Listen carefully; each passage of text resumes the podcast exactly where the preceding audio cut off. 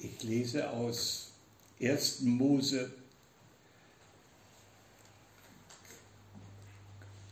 Kapitel 2.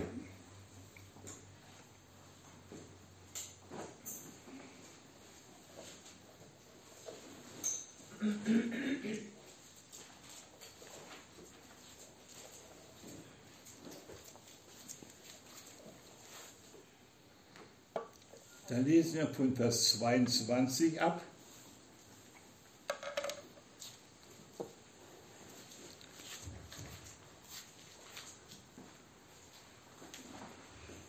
Und Gott, der Herr, baute ein Weib aus der Rippe, die er von dem Mann nahm, und brachte sie zu ihm.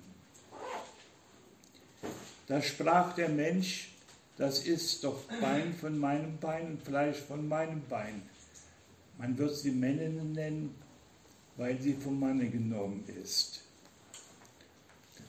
Darum wird ein Mann seinen Vater und seine Mutter verlassen und seinem Weibe anhangen und sie werden sein ein Fleisch.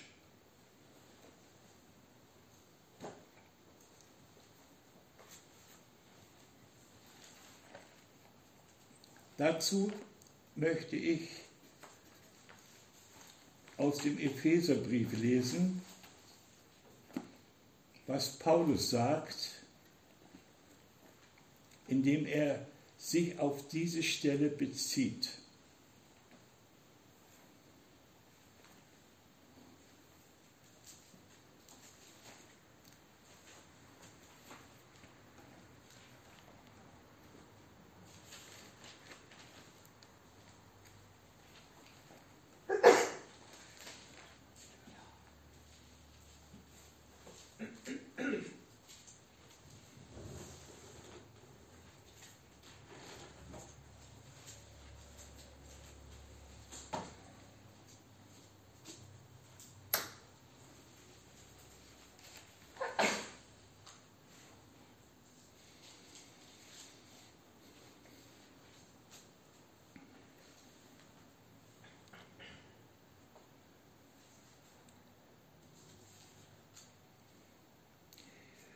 Ihr Männer, und zwar von Vers 5 ab,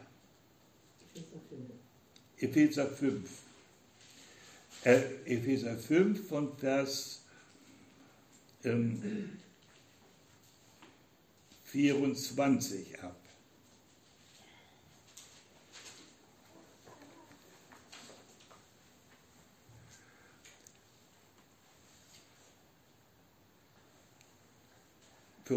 Vers 25 ab. Ihr Männer, liebt, und nun habe ich hier gelesen in dem Griechischen, da steht nicht liebt eure Frauen, sondern da steht liebt die Frauen. Wie auch Christus die Gemeinde geliebt hat. Und hat sich für sich, hat sich selbst für sie dahingegeben, um sie zu heiligen. Er hat sie gereinigt durch das Wasserbad im Wort, damit er sie vor sich stelle als eine Gemeinde, die herrlich sei und keinen Flecken oder Runzel oder etwas dergleichen habe, sondern die heilig und untadelig sei. So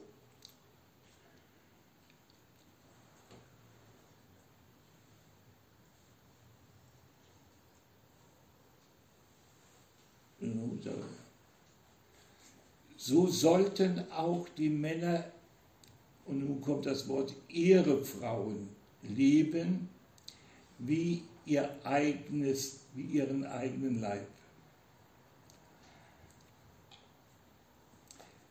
Wer seine Frau liebt, der liebt sich selbst.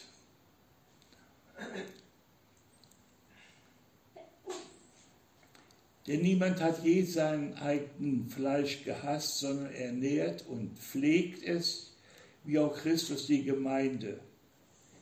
denn wir sind Glieder seines Leibes. Darum wird ein Mensch Vater und Mutter verlassen und seiner Frau anhangen und die zwei werden ein Fleisch sein. Dieses Geheimnis ist groß. Ich deute es aber auf Christus und die Gemeinde.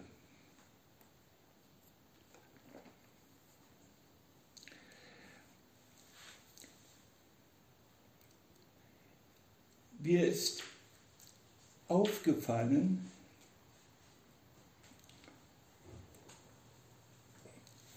dass das eine Verheißung ist.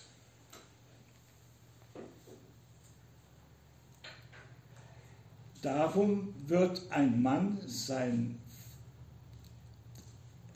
da steht gar nicht Mann, sondern Mensch, seine Mutter, Vater und Mutter verlassen und seinem Weibe anhangen und sie werden ein Fleisch sein.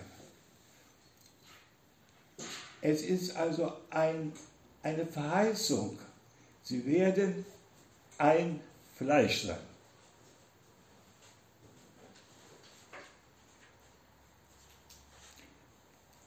Eins ist nicht zwei,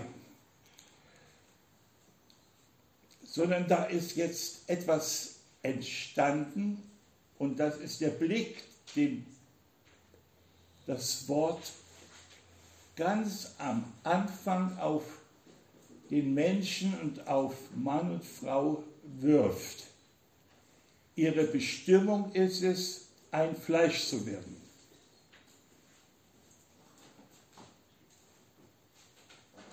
Zukunft. Sie werden, ist auch eine Verheißung, sie werden ein Fleisch sein.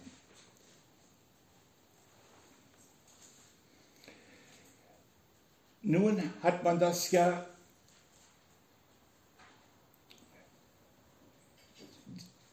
auf Adam und Eva bezogen und kann eigentlich nicht auf sie bezogen werden, denn hier wird die Situation gezeigt, dass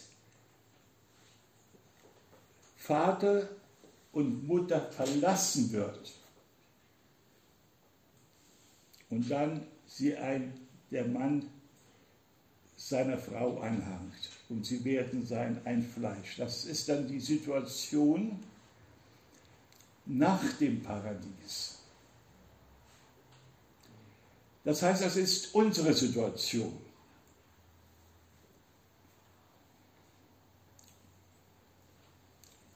Eine, da steht, entsteht eine, eine Lösung von Vater und Mutter mit dem Ziel, etwas Neues zu sein, was Vater und Mutter, wenn man sie als Adam und Eva nimmt, nicht waren. Die waren nicht ein Fleisch. Als sie geschaffen wurden, dann kam Satan dazwischen und brachte sie auseinander. Und jeder war auf den anderen nicht gut zu sprechen. Das Weib, das du mir gegeben hast. Und man beschuldigte sich gegenseitig. Und nun gibt es diese Verheißung. Es wird die Zeit kommen, wo ein Mann Vater und Mutter verlässt und sie ein Fleisch sein werden. Wo Einheit und Friede ist und nicht Zack.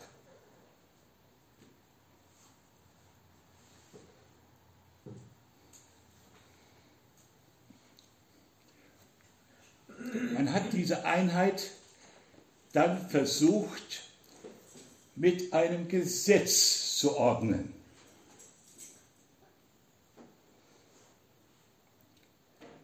Aus dem Anhangen eines Mannes an seine Frau wurde dann die Heirat, wo man gesetzlich zusammengebracht worden ist.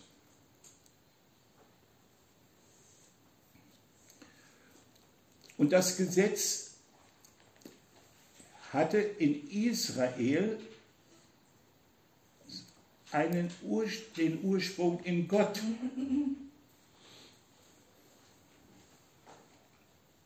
Und da das Gesetz war das ein Treueversprechen. Und dieses Treueversprechen hat seinen Ursprung in der Erkenntnis Gottes, dass Gott einen Bund mit dem Menschen geschaffen, gemacht hat. Ich bin der Herr, dein Gott, und du sollst nicht andere Götter haben neben mir. Das liegt auf der Ebene, man könnte es sagen, wenn wir diesen Bund jetzt auf die menschliche Ebene Stellen der Ehe, dann wird gesagt, ein Mann soll die Treue halten und zu diesem einen Mann soll die Treue bestehen und keine anderen Götter, also keinen anderen haben neben mir. Also wie, wie Gott eifert um Israel, so soll jetzt auch die Ehe ein Abbild werden dieses Bundes, den Gott mit, den, mit Israel hat.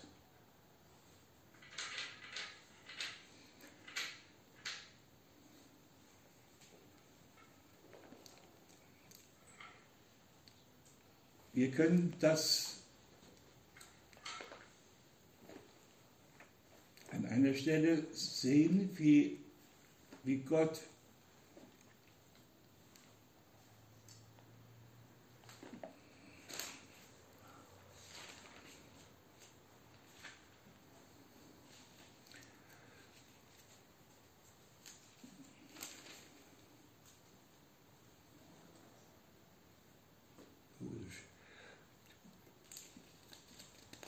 von dem Bund spricht, den er, wo er sagt, ähm, ja, hier habe ich es, in Habakuk. Habakuk, Kapitel 2, wird es nicht, Vers 13,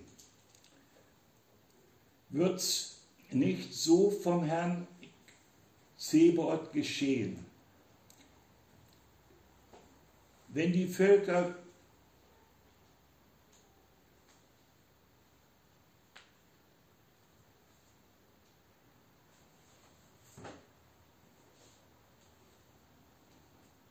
Entschuldigt, ich habe dann, ich habe dieses Wort jetzt, ist mir irgendwie entglitten. Wo Gott spricht, dass, man, dass der Mann umkehrt, dass den, den, äh, den Bund, die, äh, die Frau seines Bundes. Da wird also die Ehe als ein Bund bezeichnet. Das ist. Also doch die Frau den Bund mit ihr geschlossen hast ja. in der Jugend. Und warum verlässt du sie? Ja. Schade, das Ja, ich weiß nicht, vielleicht in Jesaja steht das ja. Aber glaube ich nicht. Weiß ich nicht. Keine Bibel hier. Also, ich kann es mal einfach nur so vom Freien heraus sagen.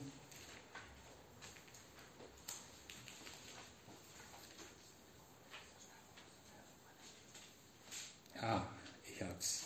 In Maleachi. Maleachi 2. Von Vers 14.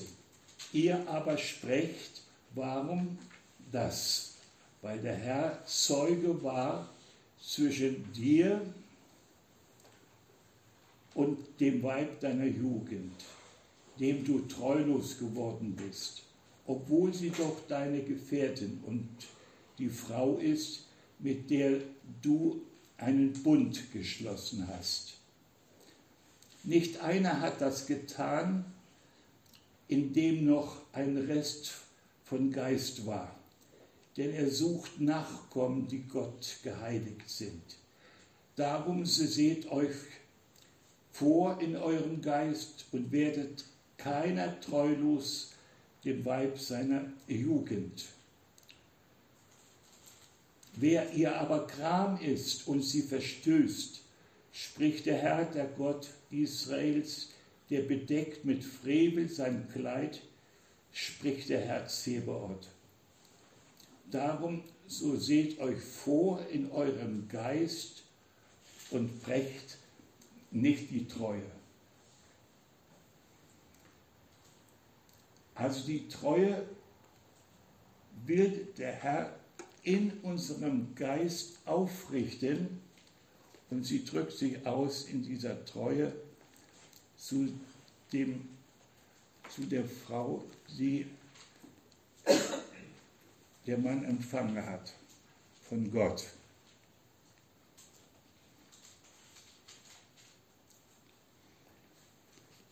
Und nun kommt ein anderes Wort noch hinzu.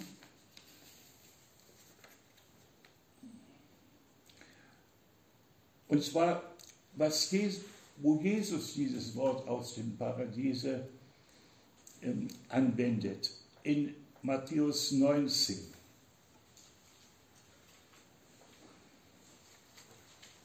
Und nachher werdet ihr verstehen, was, was, wo, warum ich diese Dinge zitiere und nicht um jetzt eine Eheberatung zu machen,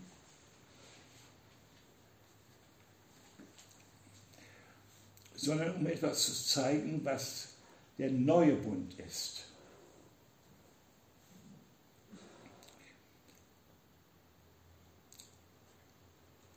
Matthäus 19,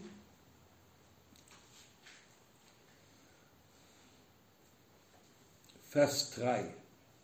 Da traten die Pharisäer zu ihm und versuchten ihn und sprachen, ist erlaubt, dass sich ein Mann aus irgendeinem Grunde von seiner Frau scheidet.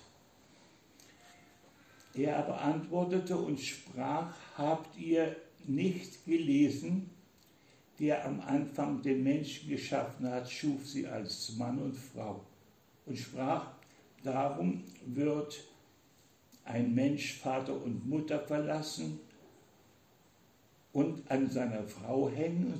Die zwei werden ein Fleisch sein. So sind sie nun nicht, nicht mehr zwei, sondern ein Fleisch. Was nun Gott zusammengefügt hat, soll der Mensch nicht scheiden. Da fragten sie, warum hat denn Mose geboten, ihr einen Scheidebrief zu geben und sich von ihr zu scheiden? Er sprach zu ihnen, Mose hat euch erlaubt, euch scheiden zu euch zu scheiden von euren Frauen. Eure, eures Herzens Härte wegen.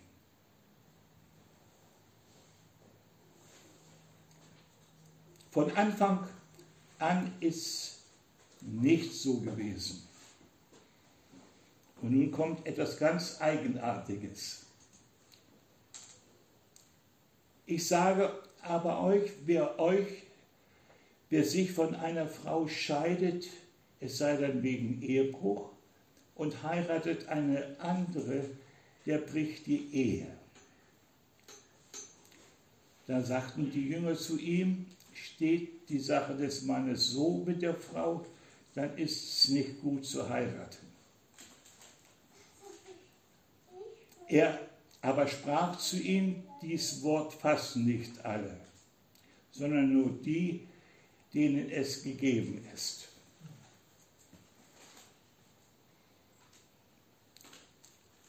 Also, wenn man nicht heiratet, das war jetzt die Konsequenz der Jünger, dann brauchen wir, dann haben wir weniger Probleme. Also das Gesetz der Heirat brachte Menschen zusammen, jochte Menschen zusammen und machte dann offenbar die Herzenshärtigkeit. Und damit jetzt nicht die Ehe zu einem Kriegsschauplatz wurde, erlaubte es Gott, dass der Mensch sich scheidet. Aber nun kommt das ganz Erstaunliche. Aber nicht, dass er sich wieder verheiratet.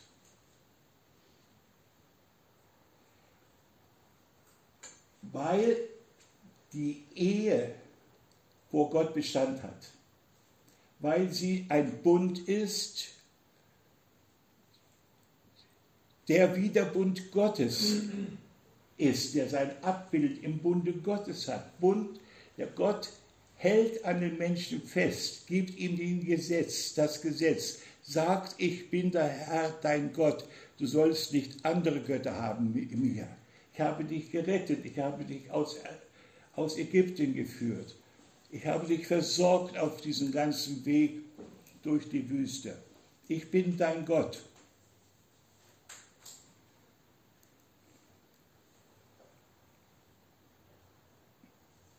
Aber das Volk reagierte mit Herzenshärtigkeit. Es fiel ab von Gott. Das war die Antwort des Volkes. Das Volk war in seinem Herzen ehebrecherisch. Es konnte die Treue Gottes nicht beantworten.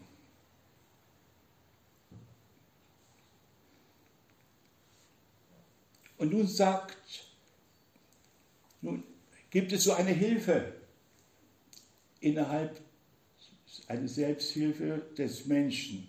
Wenn eine Ehe scheitert, dann gehe ich in eine neue Ehe ein und dann probiere es vielleicht ein drittes Mal. Und wenn ich Geld habe, vielleicht noch ein viertes Mal. Wie das ja uns so ähm, vorgemacht wird in der Welt bei den vermögenden Leuten. Und nun sagt aber keine Ehe, die wir schließen auf diesem natürlich menschlichen Wege, wird die Verletzungen, die entstanden sind durch Scheidung, diese Herzenshärtigkeit überwinden, heilen. Und das ist darauf, und dieses, was der Herr an Verheißung gegeben hat. Sie werden sein ein Fleisch. Das geschieht nicht durch Zusammenschreiben von zwei Menschen unter einem Gesetz.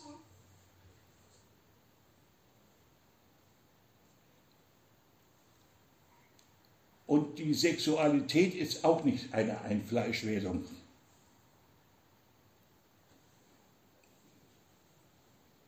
sondern in der Sexualität ist jeder ganz stark bei sich selbst. Dieser, da wird die Herzenshärtigkeit überwunden.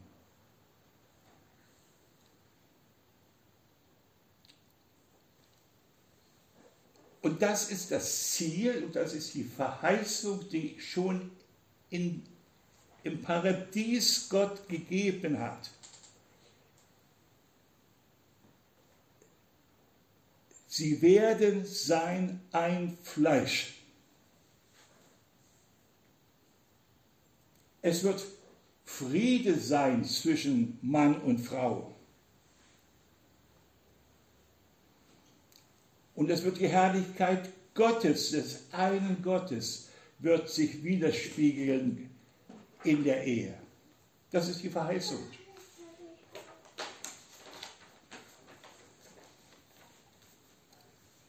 Aber sie machte ja etwas offenbar, als Adam und Eva zu Eltern wurden und den Kain zeugten und dann den Abel. Was wurde da auch sichtbar? Der Bruderhass, der im Brudermord endete. Das heißt, es wurde sichtbar die Herzenshärtigkeit. Und dieser Bruderkrieg hat sich fortgesetzt bis in die heutige Zeit.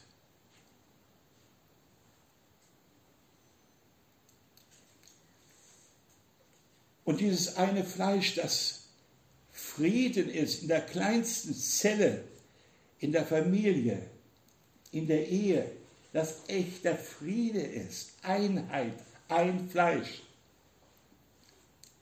das bleibt immer noch ein, eine Hoffnung, ein Wunsch, wonach sich der Mensch sehnt.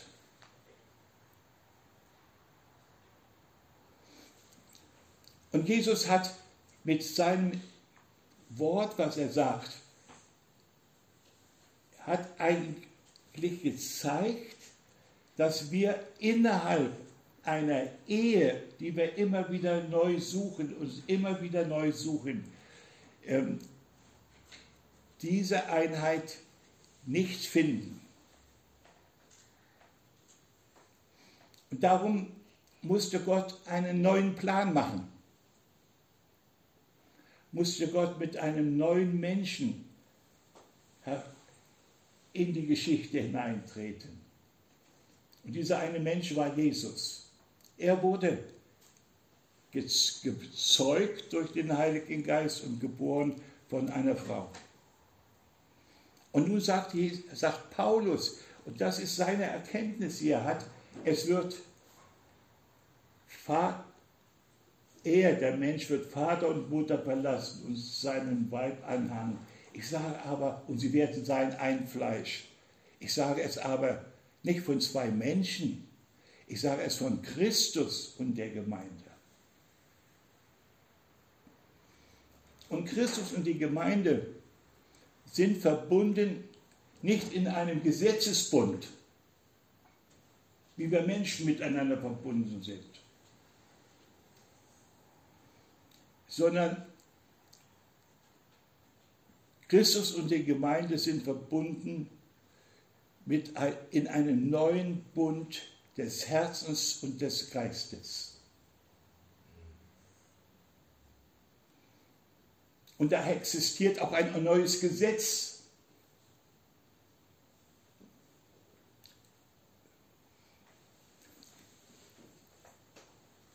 In Römer 8 lesen wir, was das Gesetz nicht vermochte, diese Herzenshärtigkeit aus dem Menschen zu nehmen.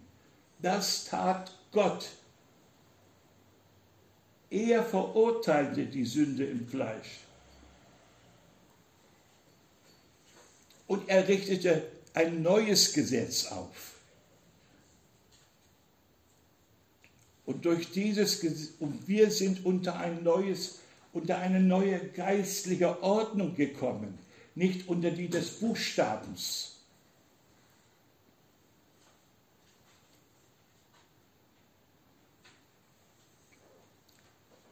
Und diese neue geistliche Ordnung,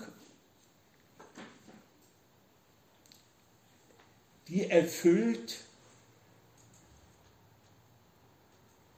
die erfüllt die, die, die erfüllt die Gerechtigkeit, die nötig ist, damit ein Fleisch entsteht, damit diese Sünde gerichtet wird damit diese Sünde verlassen wird, diese, damit dieses Herz ein weiches Herz wird. Und welchen Weg, wie sieht diese neue Gerechtigkeit, wie sieht das neue Gesetz aus? Das Gesetz des Geistes, des Lebens in Christus hat mich frei gemacht vom Gesetz der Sünde und des Todes. Und ich bin zu der Erkenntnis gekommen in den letzten Tagen erst,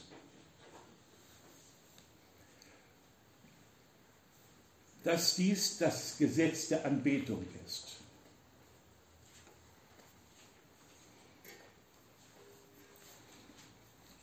Dafür gibt es ein gutes Beispiel. Und ich glaube, dass der Herr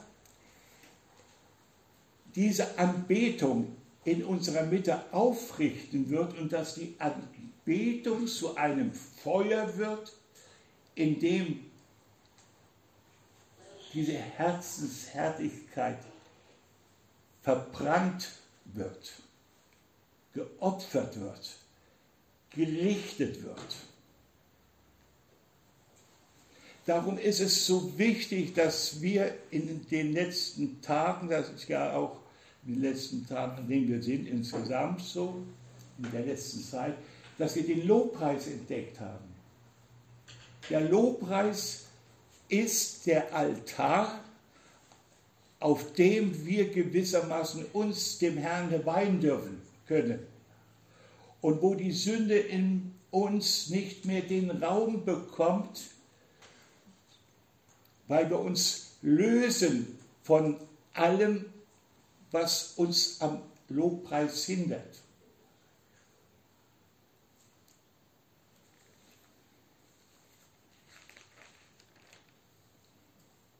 Und darum wird in dem Lobpreis, also ich möchte ein Wort von, von Jesus sagen, Gott sucht Anbeter die ihn im Geist und in der Wahrheit anbeten.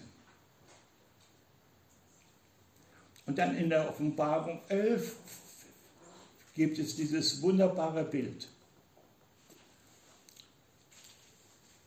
Und es wurde mir ein Rohr gegeben, ein Maßstab, und mir wurde gesagt, steh auf und misst den Tempel Gottes und den Altar und die darin anbeten aber den äußeren Vorhof des Tempels lass weg und miss ihn nicht, denn er ist den Heiden gegeben und die heilige Stadt werden sie zertreten 42 Monate lang.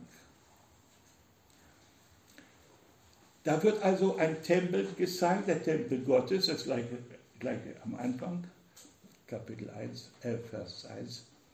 Da wird ein Tempel gezeigt, der hat einen Altar und einen und einen Vorhof. Und dann sagte Gott, den Altar mess und die darin anbeten. Und den Vorhof, den gibt den Heiden. Die werden die Stadt, werden die, den Hof, Hof zertreten. Das heißt also, es geschieht eine Scheidung zwischen solchen, die jetzt in der Herzenshärtigkeit ihre religiösen Übungen machen wollen im Vorhof, die Gott anbeten mit äußeren Formen, mit äußeren Dingen, aber in ihrem Herzen fern von Gott sind. Die werden hinausgeworfen. Nicht in die Hölle steht hier, sondern da wird eine Scheidung vollzogen zwischen denen, die Gott anbeten im Geist und in der Wahrheit, zwischen den wahren Anbetern und denen, die nicht zu den warmen Anbetern gehören. Und diese Scheidung ist nötig, damit unser Herz rein und heilig vor Gott stehen kann. Wenn wir nicht durch diese, und diese Scheidung, wodurch wird sie vollzogen? Der Hebräerbrief sagt das ganz klar. Er sagt, das Wort Gottes ist das Schwert, das scheidet Geist und Seele. Die innere von der äußeren Anbetung. Und es kommt die Stunde, und die ist wahrscheinlich auch schon ganz nahe, wo wir erkennen müssen, wo stehen wir. Wo stehen wir? Bewahrt werden wir in der Anbetung Gottes, da finden wir unseren, unseren Schutz in Jesus. Sind wir aber im äußerlichen Bereich, wo wir auf Menschen schauen, was sie machen, und passen wir uns dann an und laufen dahin, weil andere da sind, leben wir also ein Leben im Vorhof, dann müssen wir wissen, es wird der Vorhof den Heiden gegeben. Und die Heiden werden ihn zertreten. Das heißt, sie werden nicht mit die werden mit klugen menschlichen Plänen kommen, aber sie werden nicht den Himmel berühren. Und die Frage ist, wo stehen wir? Der Herr hat nicht umsonst gesagt, wo zwei und drei versammelt sind in meinem Namen, da bin ich in ihrer Mitte. Also wenn man erlebt, dass die eigene äh, Schar, in der man sich bewegt, als Gläubiger immer kleiner wird, das ist erstmal ein Frust.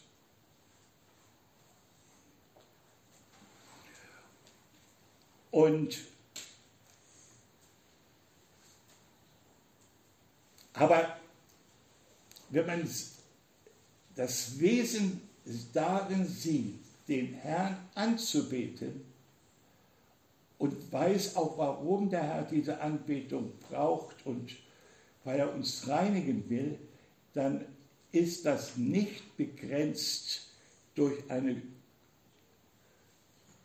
kleine Schar. Das ist ein Vorgang in unserem Herzen, in unserem Geist. Und dort sollen wir die, die, die Treue Gottes erkennen und beantworten mit unserer Hingabe. Und auf diesem Wege kommt Einheit. Auf diesem Wege kommt die Liebe zu den Menschen.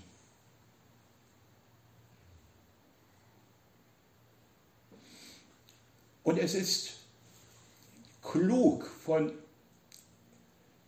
von Kindern, Gotteskindern, die in einer Ehe sind,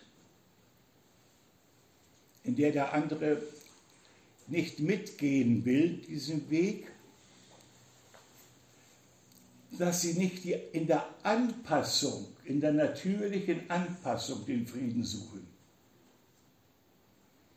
sondern im Vertrauen darauf, dass Gottes Wort Wahrheit ist und dass die Hingabe an den Herrn mir die Kraft und auch die Ausstrahlung gibt, die Gemeinschaft mit dem Herrn, den Frieden gibt, den, der auch für meine Umwelt wichtig ist. Aber ich bin nicht gebunden an, an Menschen. Ich bin gebunden an, an Jesus. Und hier müssen wir eine Scheidung vollziehen. Wo handle ich aus Menschengefälligkeit oder wo oder bin ich treu, weil ich ein Anbeter bin und mich als Anbeter auch dem Herrn hingebe.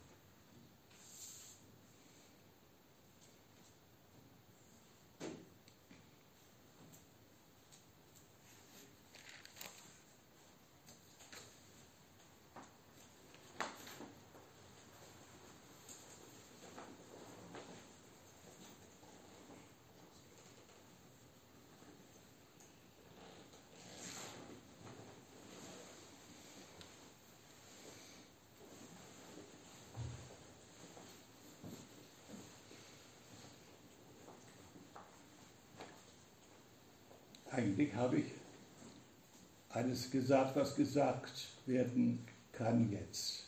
Von mir zumindest gesagt werden kann. Es ist die Frage jetzt für jeden Einzelnen von uns. Bin ich ein Anbieter? Will ich ein Anbieter sein? Will ich in diese neue Freiheit eines Kindes Gottes hineintrete, will ich mein Herz weich machen lassen.